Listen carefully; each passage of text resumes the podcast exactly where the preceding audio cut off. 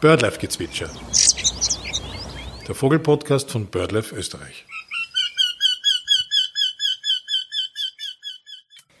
In dieser Podcast-Episode geht es um das Thema der Wintervogelfütterung. Birdlife-Ornithologin Eva Kanaranna gibt fünf Tipps für eine erfolgreiche Vogelfütterung. Der erste Tipp dreht sich um den Zeitpunkt. Denn wann soll man überhaupt mit der Vogelfütterung spätestens starten?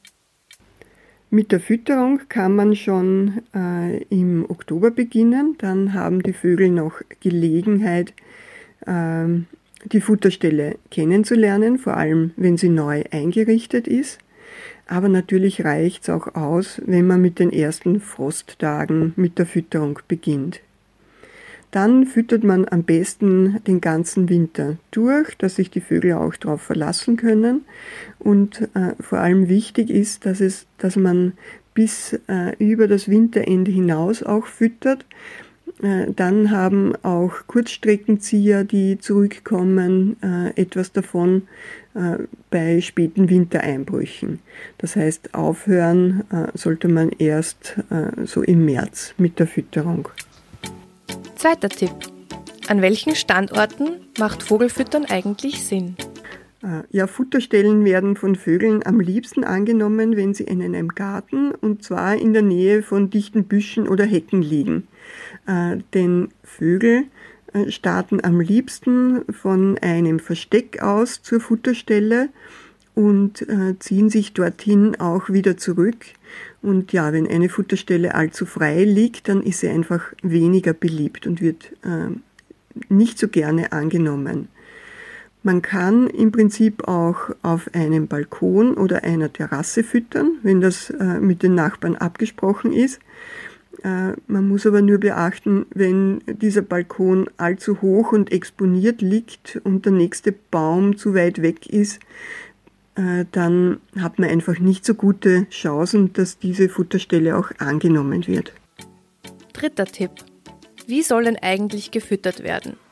Äh, ja, äh, bei der Fütterung ist es ganz wichtig zu beachten, dass man nur sogenannte Silo-Futterhäuser oder Futtersäulen verwendet, bei denen die Vögel nicht direkt im Futter selber drinnen sitzen. Das ist ganz wichtig, äh, dass die Vögel quasi das Futter nicht selber äh, durch ihren eigenen Kot verschmutzen können und äh, ja, damit sich keine Krankheiten ausbreiten können.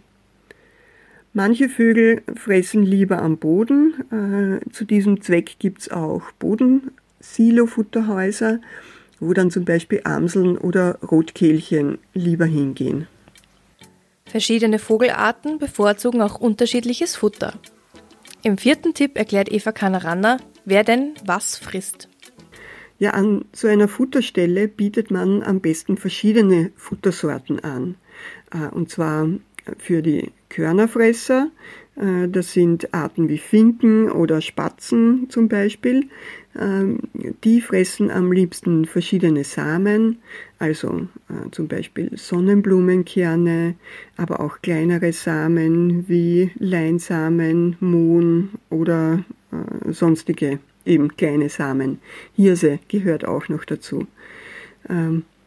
Dann gibt es Allesfresser, wie zum Beispiel Meisen, die äh, auch in, in der Natur ähm, zwischen tierischer und pflanzlicher Nahrung hin und her wechseln.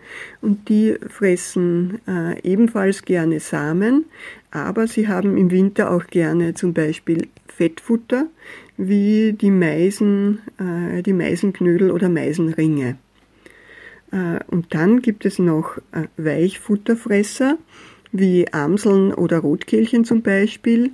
Äh, für die kann man fettgetränkte Getreideflocken oder also Haferflocken zum Beispiel anbieten oder auch Rosinen oder auch Äpfel. Ja, es gibt auch so äh, Weichfutterfresser-Mischungen, die man dann schon fertig kaufen kann und die man dann anbieten kann. Äh, ja, gerne gefressen werden auch Nüsse, äh, entweder ganze Nüsse, äh, wo sich dann Meisen oder Kleiber zum Beispiel gerne kleine Stückchen rauspicken, oder auch gehackte Nüsse. Die kann man auch anbieten und werden auch von vielen Vogelarten gefressen. Wenn man die Vögel ganz besonders verwöhnen will, dann kann man ihnen auch noch Insektenfutter bzw. Mischungen, wo Insekten drinnen sind, anbieten. Fünfter Tipp. Fernab von der Futterstelle, wie kann man Vögel denn nachhaltig im Winter unterstützen? Auch diese Frage beantwortet uns BirdLife-Ornithologin Eva Kanaranda. Aus unserer Sicht ist eigentlich eine vogelfreundliche Gartengestaltung für die Vögel äh, noch viel wichtiger. Denn äh, sie alle fressen auch im Winter äh, hauptsächlich natürliches Futter und äh, das Futter von der Futterstelle ist eher nur eine Ergänzung und ein Zusatzfutter. Ja, besonders wichtig ist es, dass in einem Garten auch viele Insekten vorkommen und Platz zum Überwintern haben. Das kann man durch Reisighaufen, Laubhaufen, Komposthaufen fördern. Ähm, Vögel holen sich aber auch äh, überwinternde Insekten aus Rindenspalten zum Beispiel. Äh, heimische Beeren und Früchte äh, sind auch eine wichtige Nahrung im Winter also zum Beispiel Hagebutten, also Hetscheln, äh, Weißdorn, Efeu, äh, Vogelbeere, ja, das sind alles heimische äh, Sträucher und Gehölze, äh, die eine wichtige Nahrung darstellen können. Ja, und für Körnerfresser ist es im Winter sehr wichtig, dass man die Samenstände von Stauden und Wildpflanzen im Winter auch stehen lässt, ähm, damit diese dann äh, die Samen im Winter herausholen können. Äh, Beifuß, Melden, Gänsefuß, das sind äh, so äh, Pflanzenarten, die im Winter wichtige Samen bieten. Das waren unsere fünf Tipps zur winterlichen Vogelfütterung. Wir freuen uns, wenn Sie uns Feedback zum Podcast senden und sich das Datum vom 8. bis 10. Jänner 2021 freihalten denn da findet unsere zwölfte Stunde der Wintervögel statt.